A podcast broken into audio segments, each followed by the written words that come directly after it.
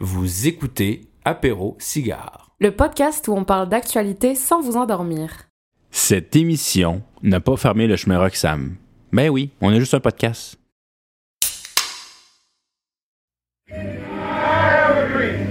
Yes, we can.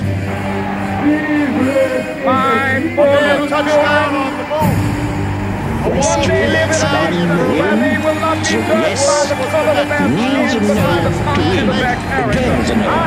Je vous demande de vous arrêter. C'est de la poudre de perlimpinpin. Au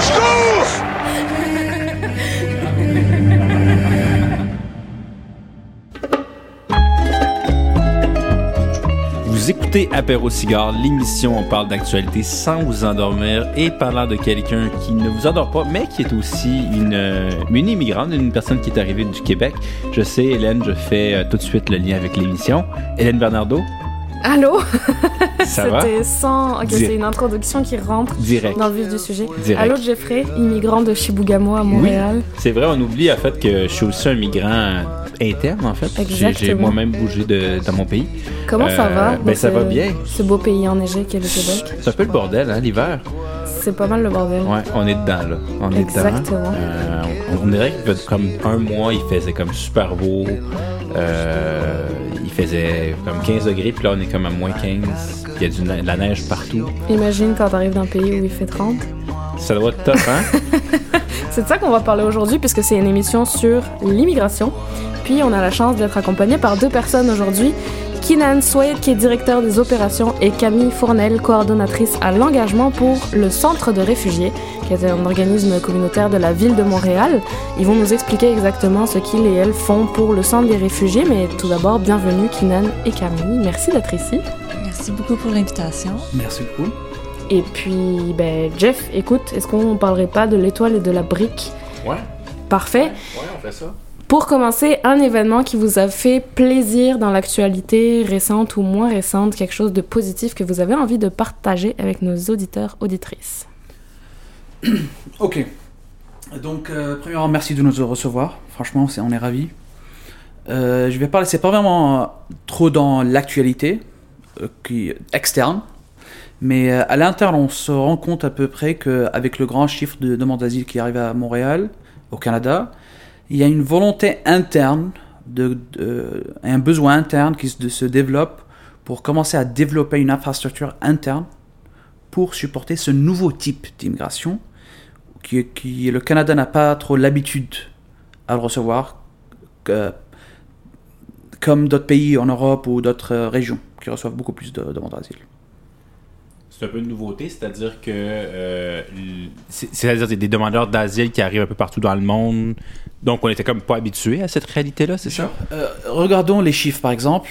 2017, euh, on recevait genre 20 000 demandes d'asile par année. Le Canada est un pays isolé, on a juste une, une frontière avec les États-Unis. Donc notre seule source de nouveaux arrivants ou immigrants ou demandes d'asile plus spécifiquement qui viennent euh, en euh, marchant, disons, d'accord, c'était les États-Unis et le sud de l'Amérique. Oui. Là en ce moment, ça commence à changer, surtout que le, euh, on va en parler dans la discussion aujourd'hui. Il y a le chemin Roxanne Road qui est, termi- qui est fermé, qui était la source principale des gens qui rentraient en marchant au Canada. Maintenant, ce programme a, c'est, ça a changé pour devenir des visas qui, étaient, qui sont donnés à pays de, de- d'autres pays, d'accord, et qui viennent directement à l'aéroport. Donc on a, on a changé de 20, millions, 20 000 par an en 2017 jusqu'à 120, 130 000 par an euh, Six ans plus tard. six ans plus tard, et Ouais. là, cette année. Donc l'année, là, on bat les ra- le record. En septembre, euh, on a reçu 15 000 au Canada, 7 000 au Québec. Ça, c'est des demandeurs d'asile. D'accord Donc, tu vois, ça, ça devient de plus en plus euh, nécessaire pour le gouvernement de commencer à développer une infrastructure interne pour supporter cette population qui, malheureusement, il n'y a pas une infrastructure. On n'est pas habitué à faire ça. Il n'y a pas une infrastructure économique, il n'y a pas une infrastructure de logement basique, il n'y a pas une infrastructure euh, im- d'immigration aussi, qui commence à se développer. D'accord? Et c'est cette année que ça commence à se développer, à créer un système spécifique pour cette population qui vient. Cette volonté-là d'accueillir décemment les personnes, est-ce qu'elle vient du gouvernement fédéral? Ou est-ce que c'est au provincial? De qui on parle? Est-ce que c'est la société qui est prête à recevoir? Il y a une différence entre une volonté de recevoir et une obligation de recevoir. Euh, je ne vais pas dire que le gouvernement du Québec veut autant de demandes d'asile, d'accord? Mais malheureusement, sur le terrain, il y a une réalité. Cette réalité doit être confrontée et développée, d'accord? Et doit être euh, euh, pris en charge par, le, par les leaders, d'accord Et euh, mis, en, mis en place pour euh, développer une infrastructure sur le terrain. Maintenant, il y a deux euh, mentalités opposantes au sein du gouvernement. Et là, je parle fédéral et provincial. Il y a, au sein, il y a une population qui. sein- là, je parle à l'interne, d'accord Les. euh, désolé pour l'anglicisme, les frontline workers, ok Eux, le- le- ouais, voilà. Eux, ils sont- comme nous, ils sont sur le terrain, ils voient ce qui se passe, d'accord? Et il y a une volonté de développer des solutions en plus, d'aider le- les nouveaux arrivants. Il y a une volonté, bien sûr. Mais il y a aussi une, euh, une- une autre partie de, euh, la- le gou- du gouvernement qui est un peu plus résistant pour des raisons politiques, pour des raisons budgétaires et pour des raisons, euh, pour des raisons euh, géopolitiques externes au Canada. D'accord?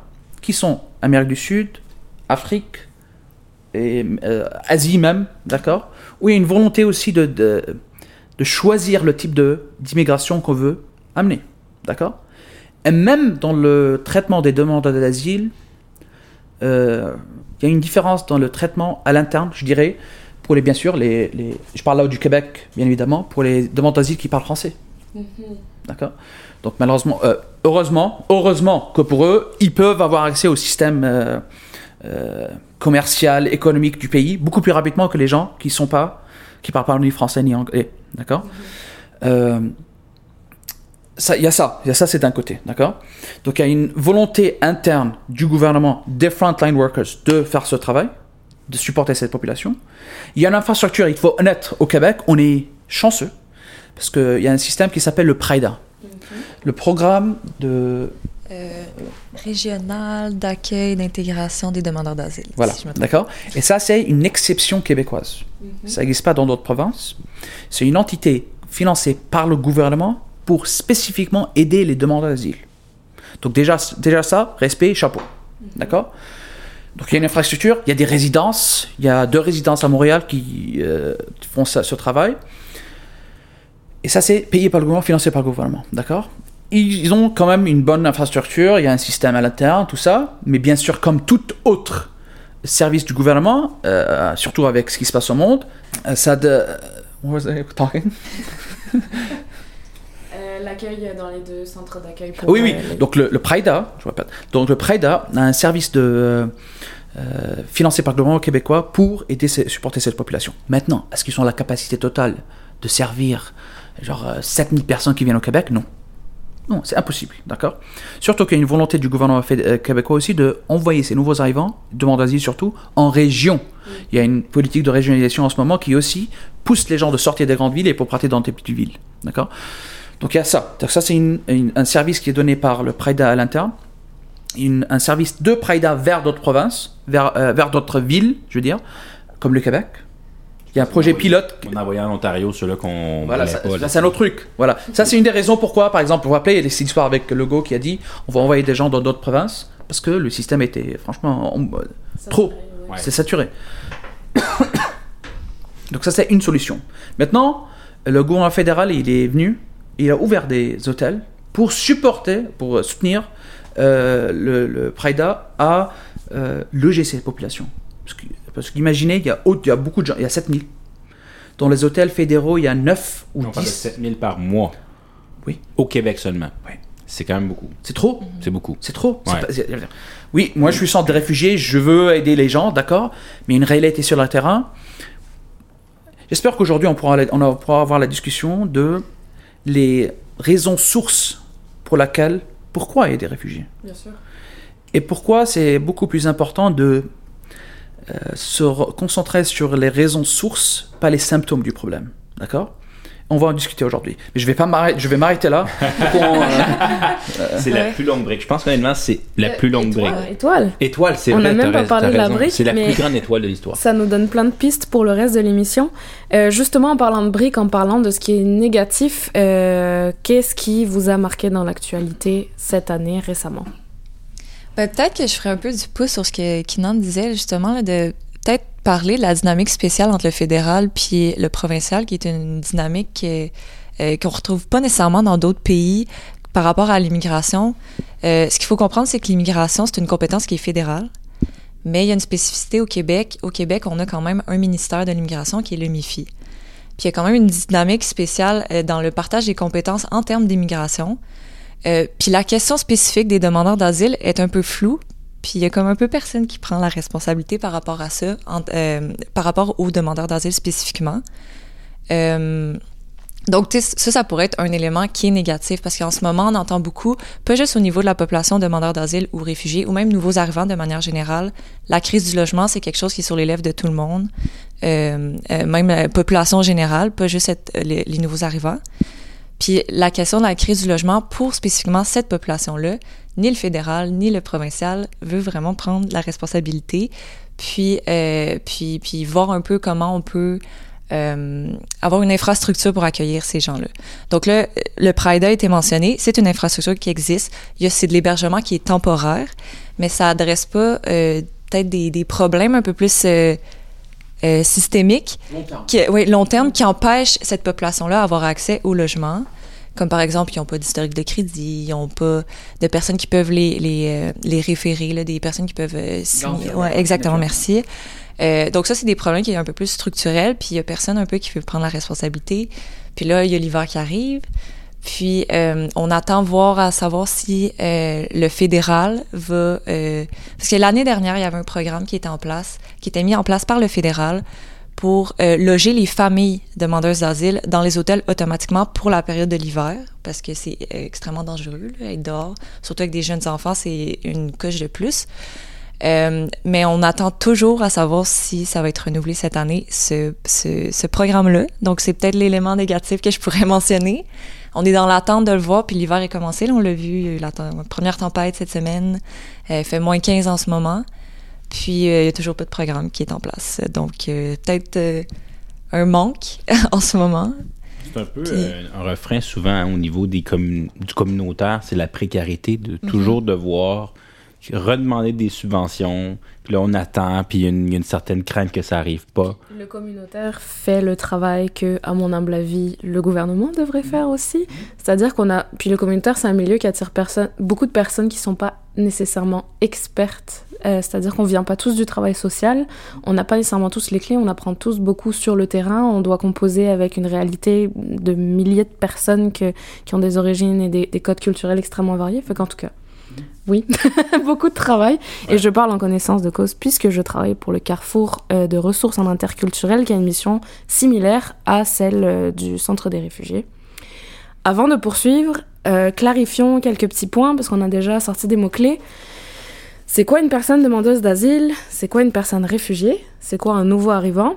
Est-ce que ça existe des personnes sans papier Est-ce que ça existe des immigrants illégaux? Puis là, il y a les Français après, c'est une autre catégorie. ça, ça compte Une autre pas, catég- ça. catégorie d'immigrants, effectivement. Je vois Eric, notre technicien son, en ce qui fait des petits yeux en arrière. OK, ben, je peux commencer puis euh, complète là, au fur et à mesure. Donc, on peut commencer peut-être avec euh, un demandeur d'asile, ce que c'est.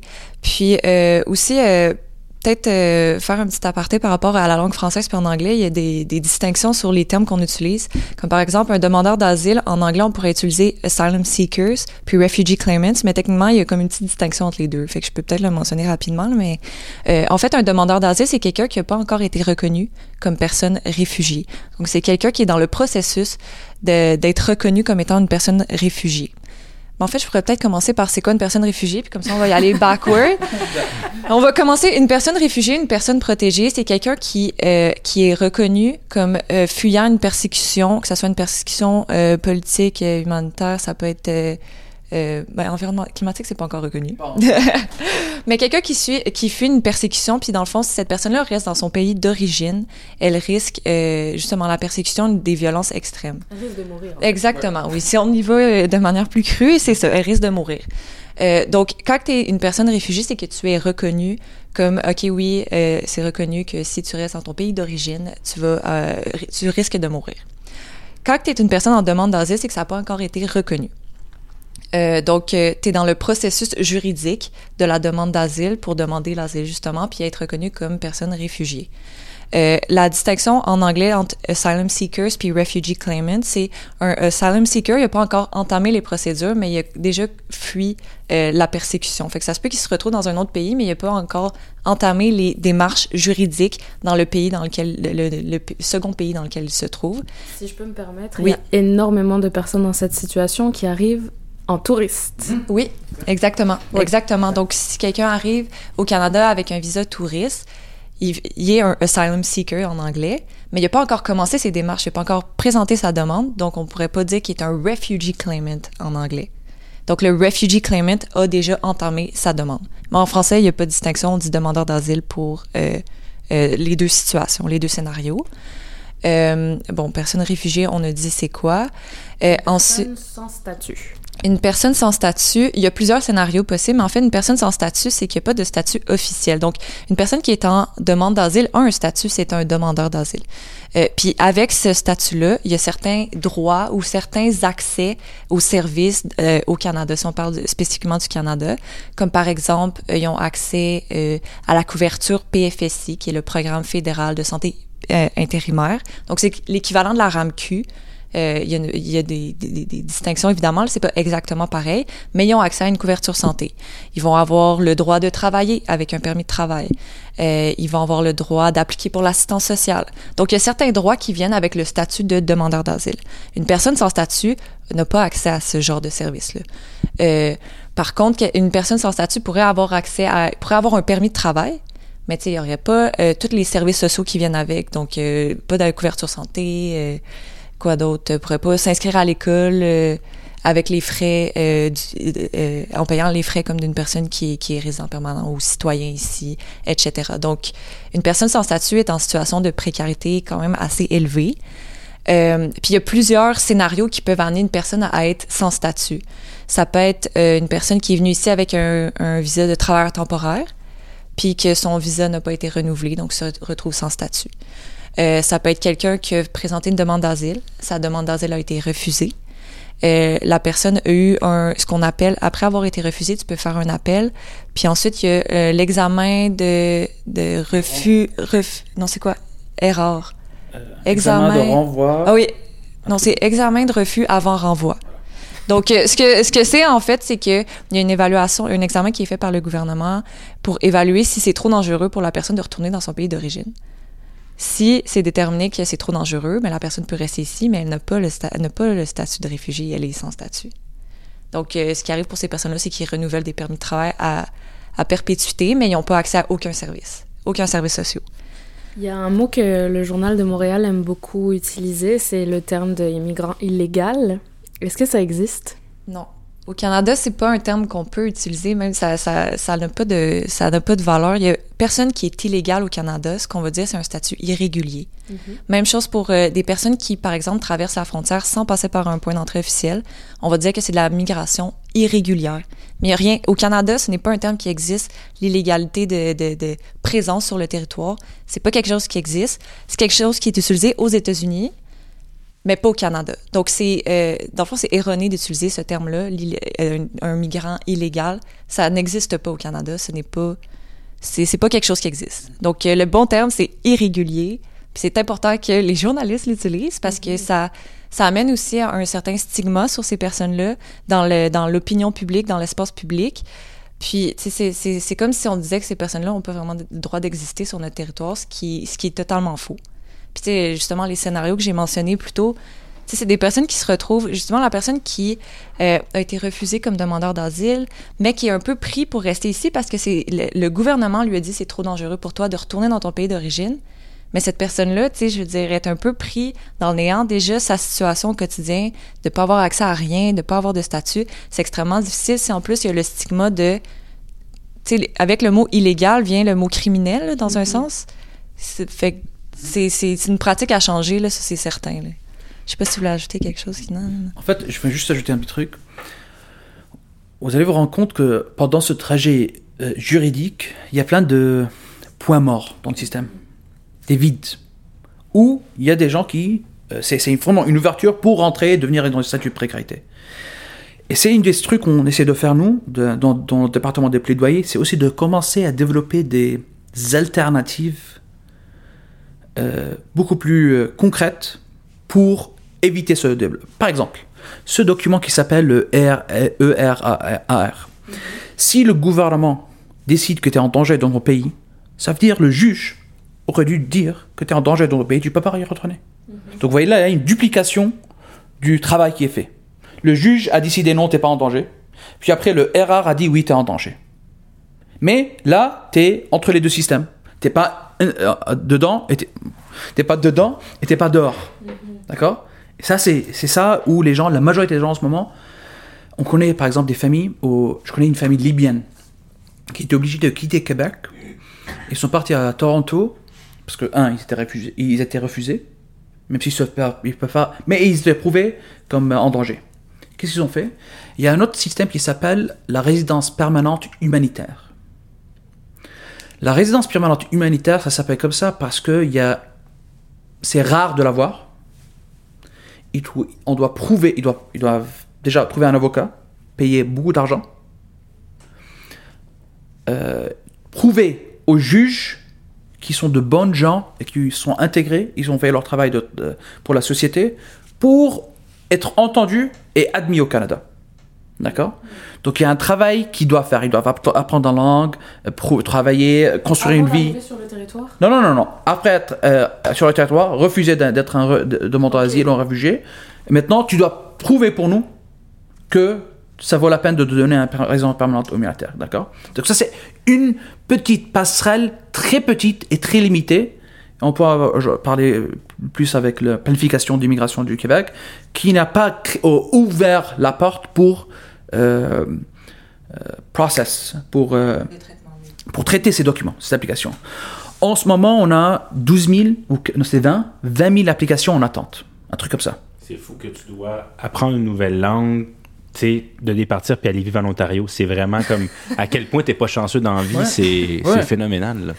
Euh, Parce que parce que il, il limite le nombre de parce qu'après que le gouvernement fédéral a accepté ta- ton papier, ça c'est un autre truc avec ce que Camille a dit, parce que le Québec détient une, une- une- il détient le pouvoir aussi de refuser d'accepter des gens aussi sur son territoire. Donc après avoir reçu le- bah, la résidence permanente du fédéral ou dans le processus de le recevoir, tu dois être donné un, un document qui s'appelle le certificat de sélection du Québec. Et le Québec est trop, trop, trop lent en issuant ces- ces- ce document et c'est limité, surtout pour les gens qui viennent de ce programme. Et c'est limité à combien? 400 ou 450. 500 par an. Oh, wow. C'est rien. C'est rien. Et ces gens, ça fait 5, 6, 7 ans qu'ils sont ici. Ils sont fait un vie, ils payent du taxe, ils font tout. Ils font tout. Mais Rien. Donc ça, c'est évident, ce système aussi. Justement, ça ressemble euh, à quoi, d'après ce que vous voyez sur le terrain, la vie d'immigrants en situation de précarité? Donc j'inclus là-dedans tous les statuts qu'on a nommés. Qu'est-ce qui se passe quand on arrive ici? On pourra faire un petit euh, case study, ok?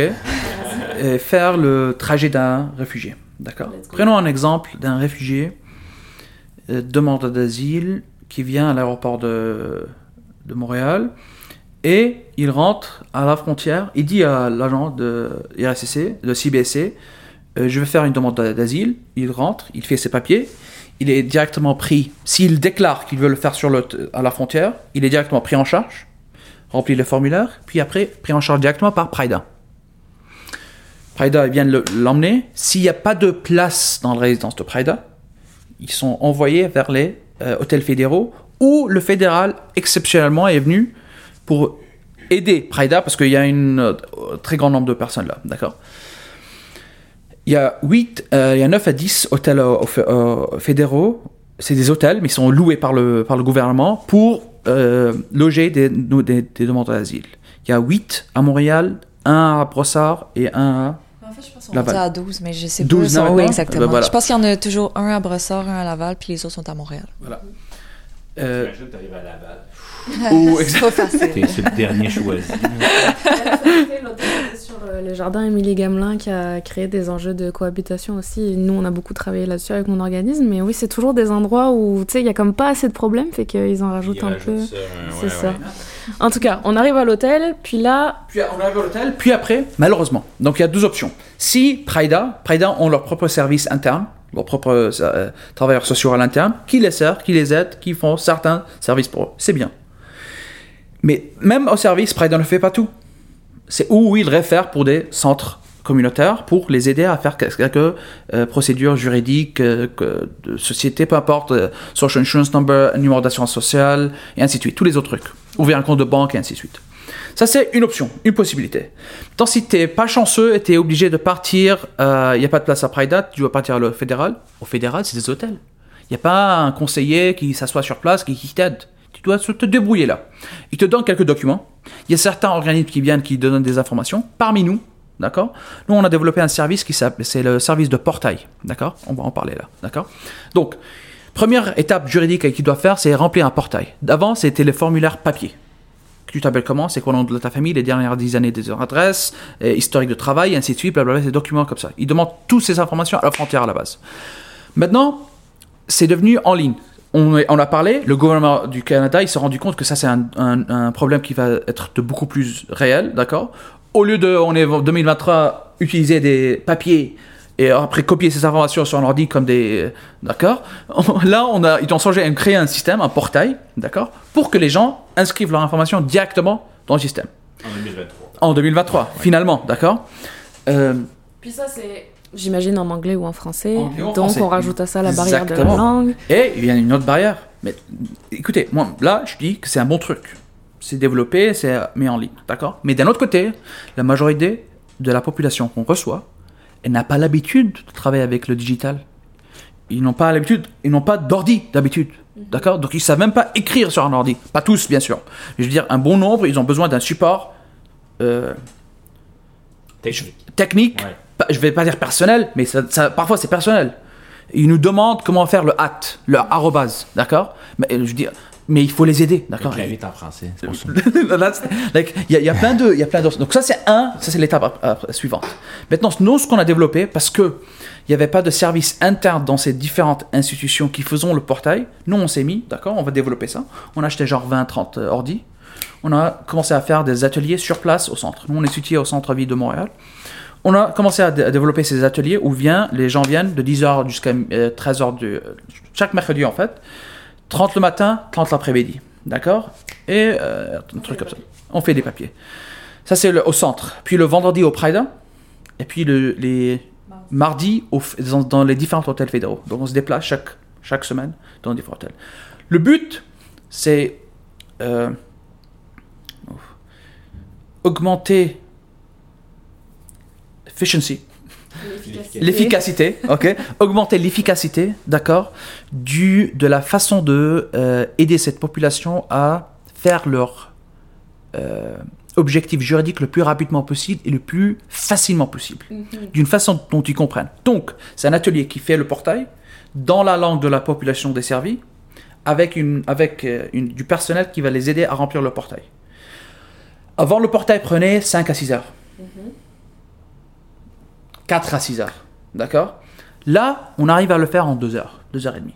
Parce qu'on a ajouté des, certaines étapes à faire avant, des trucs à faire après. Au lieu de vendre, commencer à inventer, te rappeler de toute ta historique de ta famille sur le portail, écris ça sur un bout de papier avant de venir, prépare tout, puis après viens, comme ça, juste, un- tu vois? Donc c'est des petits trucs comme ça, des petits tips and tricks qu'on arrive à réduire le temps pour augmenter l'efficacité, pour que ça devienne déployable, euh, déployable dans plusieurs centres et plusieurs locations, euh, lieux, d'accord? Donc ça c'est le portail. Après le portail, ils doivent accepter un, ils doivent euh, re- ils recevoir un document qui s'appelle qui s'appelle le papier brun. J'imagine que le, le papier est brun. Ben, le, le papel marron. Papel marron. C'est ça, oui. Le, le vrai nom, le vrai nom, c'est le document du demandeur d'asile, mais dans le langage courant, c'est papier brun. Voilà. C'est plus facile. C'est plus facile. Exactement. Est-ce que ça, on estime que c'est un visa ou non? Est-ce que c'est un papier d'identité? Qu'est-ce que c'est? C'est un papier d'identité qui te permet d'être sur le territoire canadien. C'est au lieu du visa. D'accord? Maintenant, je pour préciser ça, visa, c'est le document qui te permet d'être sur le territoire canadien, le permis de travail qui te permet de travailler, permis d'études, te permet d'étudier. Un Français qui vient pour étudier ici n'a pas besoin d'un visa, il a juste besoin d'un permis d'études. Ou un permis de travail, d'accord? Mais des, gens d'autres pays, ils ont besoin d'un visa et d'un permis pour faire ce qu'ils veulent. Dans le cas des demandeurs d'asile, leur passeport est pris directement. Donc ils ne sont plus citoyens, ils sont citoyens, mais je veux dire, ils sont plus, ils n'ont plus accès à leur passeport d'origine.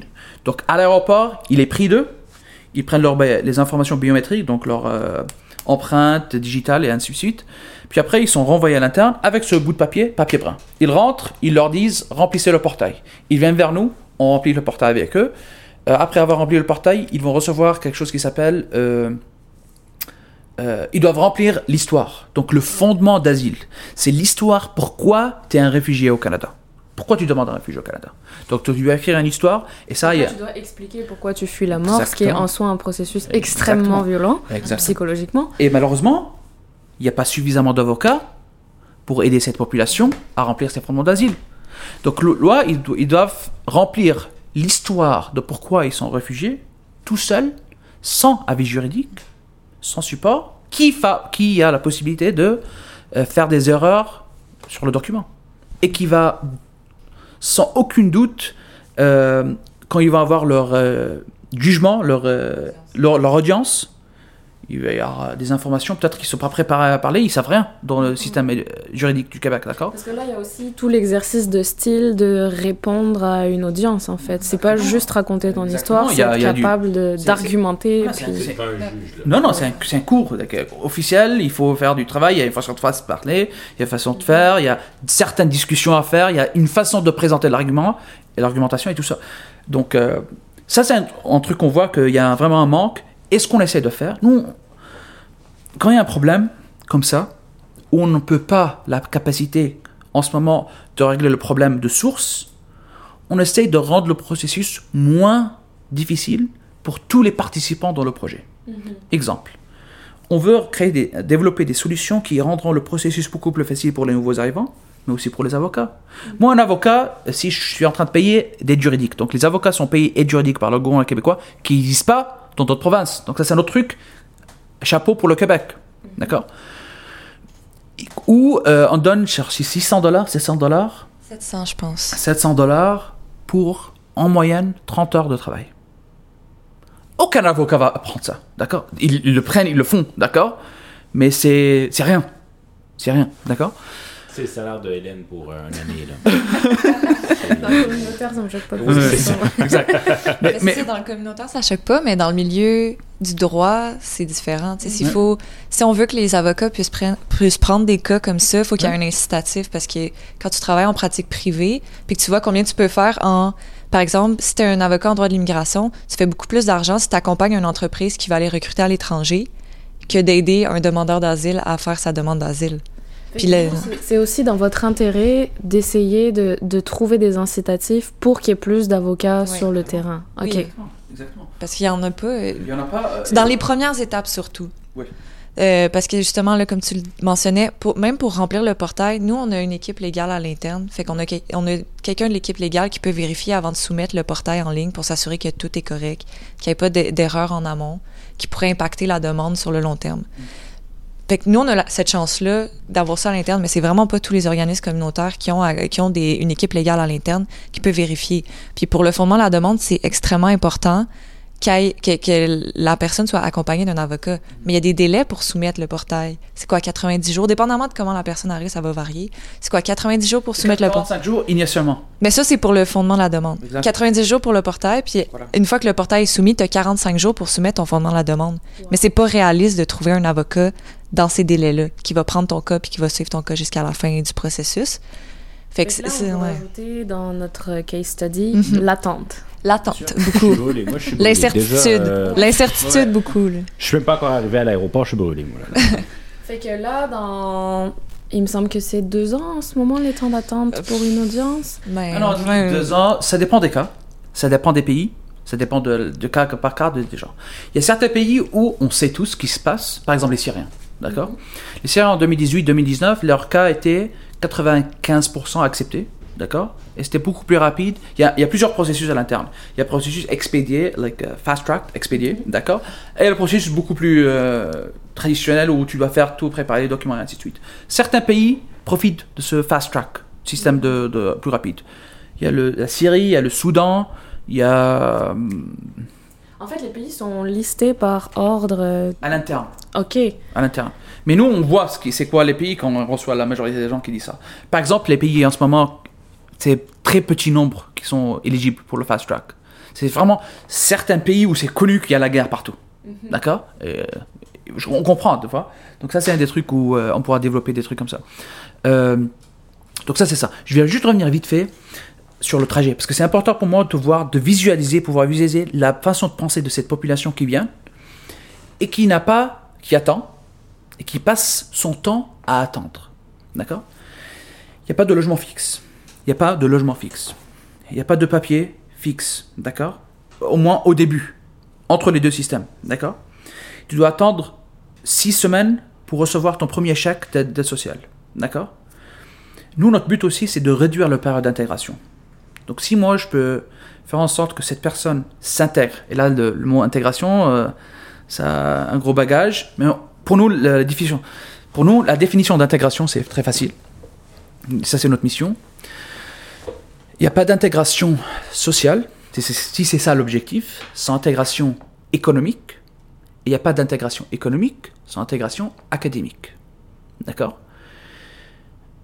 Personne ne se sentira chez lui s'il n'est pas reçu au travail, s'il n'est pas, n'a pas la possibilité de grimper l'échelle socio-économique. D'accord? Si je peux pas créer un projet de vie ici, avoir une famille, développer, c'est pas c'est pas chez moi. D'accord? Pour que ça soit devient chez moi, je dois avoir la possibilité de faire tout ça. D'accord? C'est ça le, le étape à étape à suivre. D'accord? Vous connaissez le Maslow's Pyramid, le pyramide de Maslow. D'accord? À la base, c'est vraiment ça. C'est les euh, besoins nécessaires, puis le développement académique. Donc on n'invente pas ces trucs, d'accord? Euh, et c'est ça la façon de passer, euh, la façon de faire qu'on veut euh, encourager cette population à s'intégrer. Et donc, donc, du coup, notre objectif. En fait. Exactement. Ouais. Et l'objectif, c'est de réduire cette période. Donc, au lieu de passer un an, un an et demi, deux ans à comprendre comment ça marche au pays, passer le temps parce qu'il n'y a pas un- une infrastructure. S'il y avait une infrastructure, cette période d'intégration aurait été tellement réduite qu'on ne s'en sentira pas ça. Même pour les demandeurs d'asile, d'accord? Parce que les demandeurs d'asile, c'est une population qui est très, très, très entrepreneuriale parce qu'ils n'ont pas de possibilité. Donc moi, j'ai pas de possibilité de travailler dans le système, d'intégrer notre système direct, d'accord? Je veux développer mon propre business. Je sais pas si vous vous êtes euh, euh, rendu compte, au Montréal, juste pour prendre l'exemple des Syriens, il y a plein de re- restaurants syriens qui sont ouverts là, tout de suite, autour de nous, d'accord? Plein, d'accord? Ça, c'est un exemple, un exemple d'entrepreneur, d'accord? Il y a plein d'autres, des gens que je connais qui ont commencé à faire des euh, différentes sortes de business intéressantes, bizarres, et ainsi de suite. Donc voilà. Donc, et, et euh, sur le... Ça, ça sonnait, euh, ça sonnait bizarre. Mais je comprends, je comprends le point. je Oh, vous comprends. comprenez? Donc, il y a des trucs, des trucs, des, euh, des trucs de la Syrie, des, des petits, euh, des petits, ouais, vous comprenez? Voilà. Oui, ouais, ouais, ouais.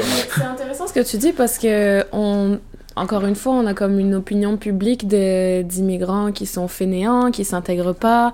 Euh, puis c'est drôle parce que votre définition d'intégration, c'est la première fois que je l'entends comme ça. C'est la première fois que je vous entends, que j'entends parler d'intégration par répondre à des besoins primaires. Parce que clairement, euh, si on regarde ce que, ce que dit le MIFI, le ministère de l'immigration, l'intégration et la francisation, s'intégrer, c'est parler français.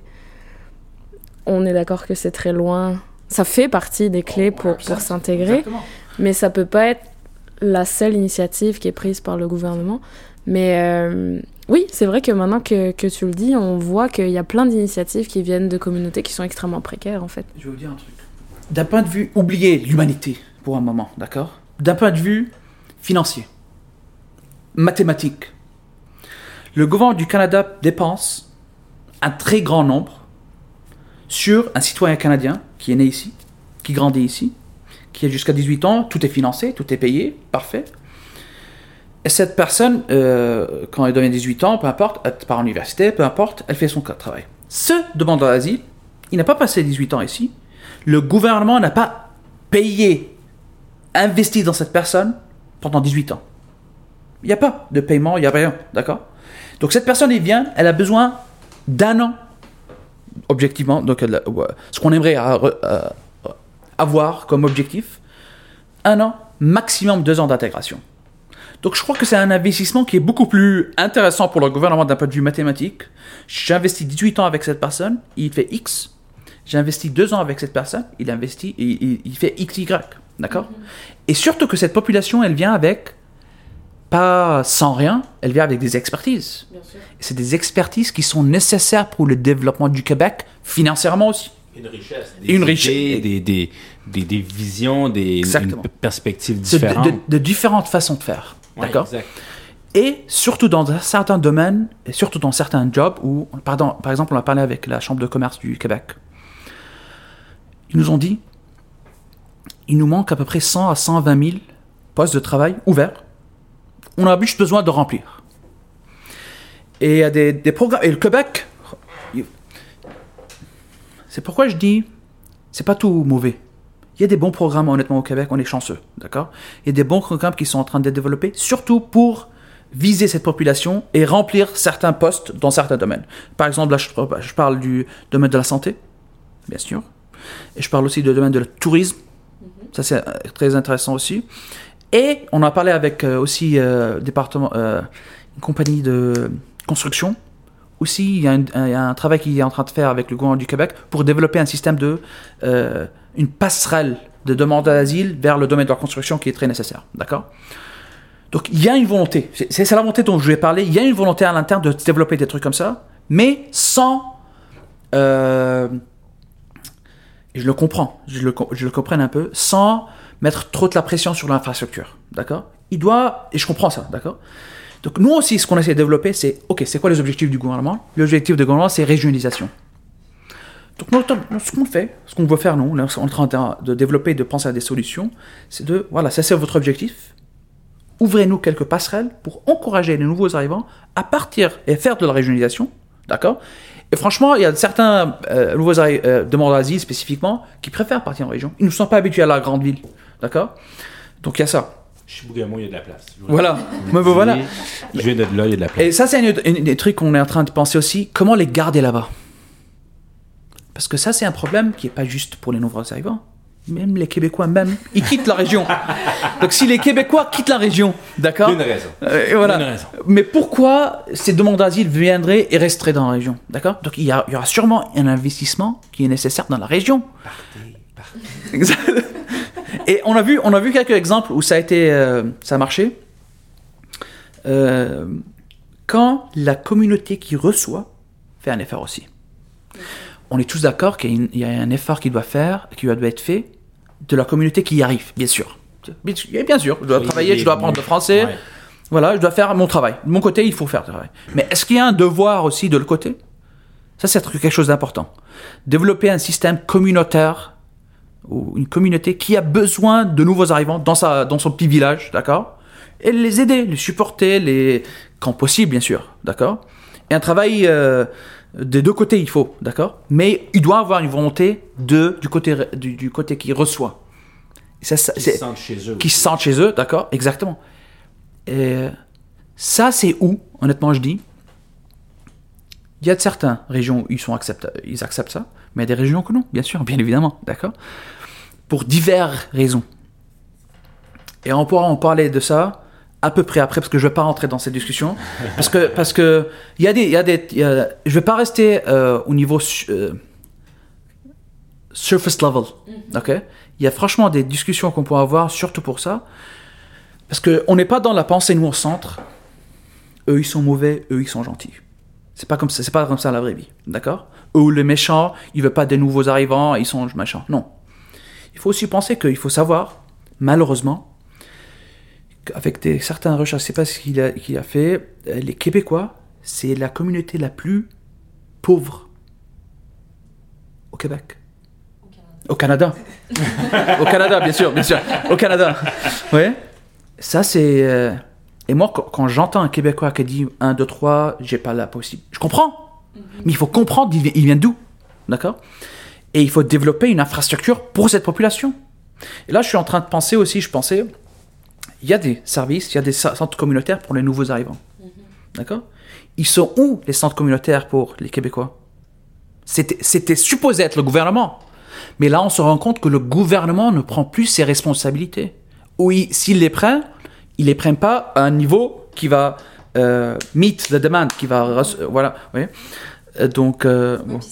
Au final, c'est ça qui crée un peu euh, l'amertume envers l'immigration de la population québécoise ou même canadienne. Je pense qu'il y a eu des sondages là, qui sont sortis récemment qui montraient que la population canadienne n'était pas super favorable à l'immigration.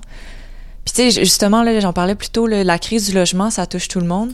Mais comme tu sais, si nous, après, en tant qu'organisme qui travaille auprès de la population des nouveaux arrivants, on arrive on est comme, ah, le gouvernement devrait faire des programmes pour cette population-là qui arrive pour les aider avec la crise du logement. Mais si on considère pas aussi les gens qui sont déjà ici, que eux aussi sont impactés par la crise, mais tu sais, on a, un- on a un problème au niveau de l'acceptabilité sociale aussi de nos demandes. Mais tu sais, au final, on ne devrait pas être l'un contre l'autre. On devrait travailler ensemble. Mais c'est ça qui crée aussi une certaine peur de l'autre ou un, un, un sentiment de ben pourquoi eux, eux ils viennent ici mais on a déjà plein de problèmes pourquoi on règle pas les problèmes ici?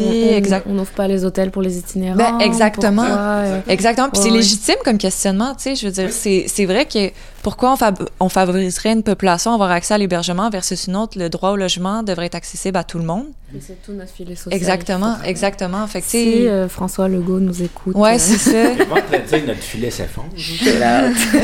Ça me Malheureusement. surprend. Honnêtement, nos hôpitaux vont super bien, nos, nos écoles vont super bien.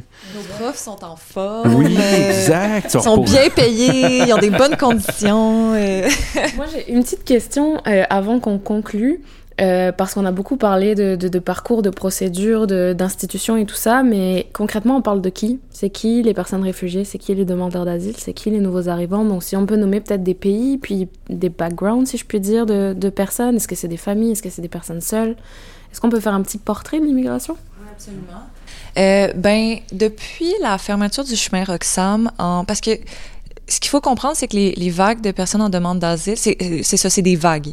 Donc, euh, souvent, quand il y a un événement mondial, un conflit à quelque part dans une région, c'est là qu'on va recevoir, par exemple, une grosse population, comme par exemple en 2017, 2016, 2015, qu'on a accueilli les 25 000 Syriens au Canada. Ben là, la majorité de la population euh, demandeurs d'asile, ben là, ils étaient réfugiés acceptés avant d'arriver. C'était des Syriens. Euh, quand que, bon, en, euh, en 2021, là, quand que l'Afghanistan, on a créé un pathway, là, c'était majoritairement des personnes de l'Afghanistan, euh, avec l'Ukraine ég- ég- également. Ça veut dire que les Ukrainiens arrivent Ouais, c'est comme différent. travailleurs Exactement. temporaires et non comme réfugiés. C'est ça, c'est un- c'est une trajectoire différente là, qui, a, qui a- qui a été créée spécialement pour eux, mais on peut pas créer ça pour d'autres trucs dans le monde, par contre, là, malheureusement.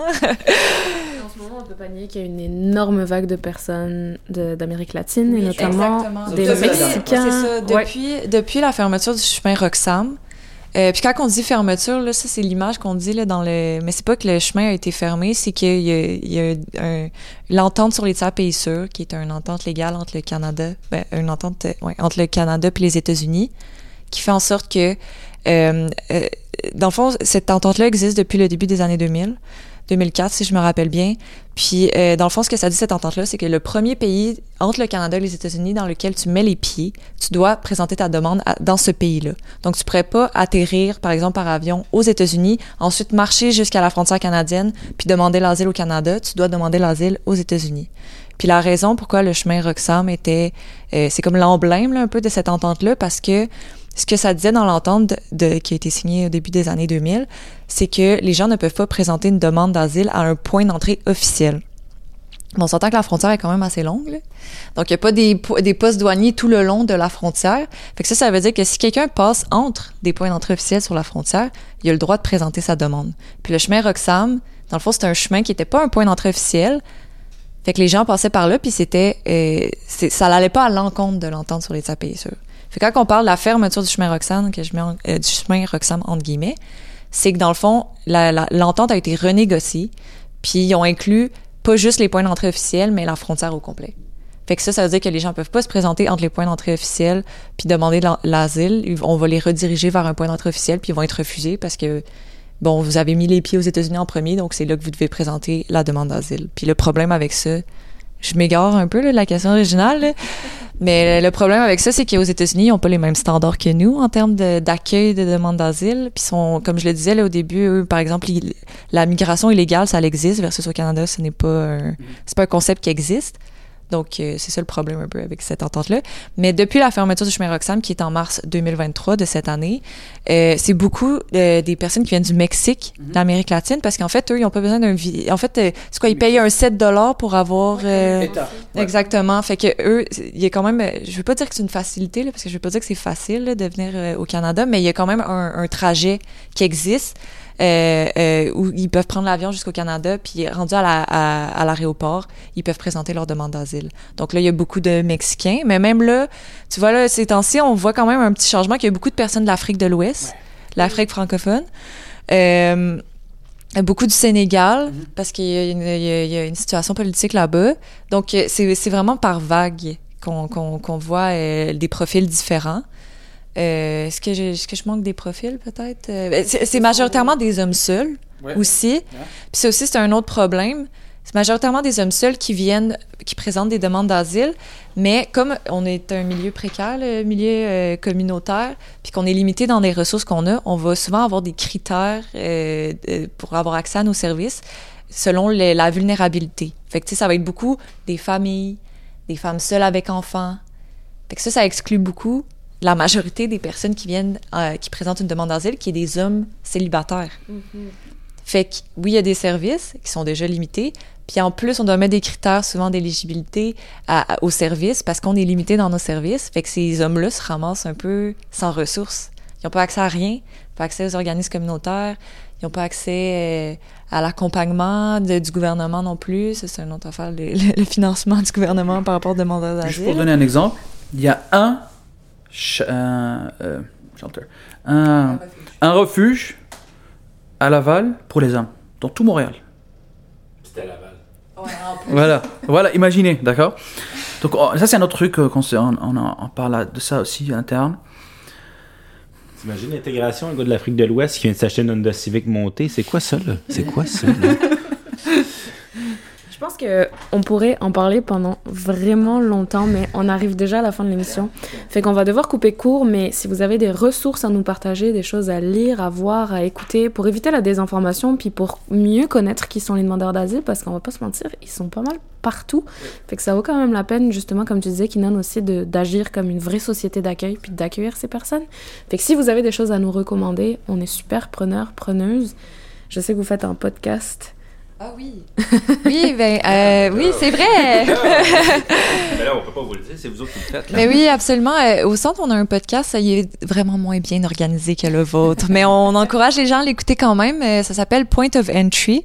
Il est disponible sur toutes les plateformes de, de balado-diffusion. Puis en fait, ce qu'on qu'on cherche à faire avec ce podcast-là, c'est d'entrer en, en contact avec la communauté. Fait que ce soit au, euh, avec les organismes communautaires qui travaillent auprès de la population nouvelle arrivante, ou ça peut être avec euh, des, professeurs qui, qui, étu- qui étudient dans ce domaine-là puis qui ont une expertise euh, à partager. Mais ça peut être aussi des personnes qui l'ont vécu eux-mêmes, le parcours euh, migratoire. Donc, on essaie d'explorer ça un peu à travers différentes thématiques. Donc, à chaque mois, on a une thématique nouvelle. En ce moment, notre... c'est pour ça que j'en ai parlé beaucoup aujourd'hui, mais notre thématique, c'est l'accès au logement. Donc, on vous encourage à aller écouter ça. On a des épisodes en français et en anglais. C'est un podcast bilingue. Puis, puis c'est ça. Puis sinon, pour, euh, pour s'informer, je sais qu'aujourd'hui, euh, c'était, la thématique générale, c'était l'immigration. On a beaucoup parlé des demandeurs d'asile, qui est quand même juste un, un volet là, de l'immigration. Là, on n'a pas parlé des travailleurs temporaires, on n'a pas, tra- on n'a pas parlé euh, de l'immigration économique. mais euh, je vous encourage peut-être à, à suivre ce que fait la TCRI, qui est la table de concertation des organismes au service des personnes réfugiées et immigrantes. Si, si je l'ai bien eu, je pense que c'est ça. Mais je vous encourage parce que eux, en fait, c'est comme un, un organisme parapluie dont euh, eux, leurs membres, c'est tous les organismes qui travaillent en immigration. Euh, pas juste pour demandeurs d'asile, pas juste pour réfugiés, mais aussi travail temporaire, immigration économique, etc. Donc, eux, souvent, ils partagent beaucoup ce que tous les organismes font, puis ils vont partager du, du contenu, que ça soit des podcasts, que ça soit des documentaires qui sont réalisés. Euh, donc, ça, je pense c'est la meilleure ressource là, pour euh, s'informer de manière plus glo- globale. Sinon, euh, je sais récemment, il y a aussi le film euh, Rue là, qui est sorti, là, euh, qui, qui porte un peu sur euh, l'arrivée des, des Vietnamiens euh, après, euh, en 75 au, au Québec. Donc, ça aussi, c'est intéressant d'aller encourager une production québécoise. Ben, on va vous remercier déjà. Ouais. Euh, aussi, parce oui. il y a tellement de choses à dire. Wow. Je pense qu'on en prendra encore deux épisodes de plus, puis on aura- on n'aurait encore pas fini. Là. Fait que euh, Kinan et Camille, qui travaillaient tous les deux pour le centre de réfugiés, merci beaucoup de nous avoir donné de votre temps. Est-ce que tu veux le mot de la fin, Jeff? Chaque fois que tu me donnes le mot de la fin, c'est comme une, euh, un cadeau empoisonné. ben écoute, ben moi ce que je voudrais dire, c'est peut-être aux gens qui, euh, qui arrivent ici, je pense que on on n'oublie jamais, mais soyez chez vous parce que vous, vous enrichissez la société. Puis euh, merci à vous autres de faire ce travail-là parce qu'honnêtement, vous êtes en première ligne. Euh, puis Hélène, ben on, on se dit dans, dans deux semaines. Oui. Salut. Merci. Bye bye.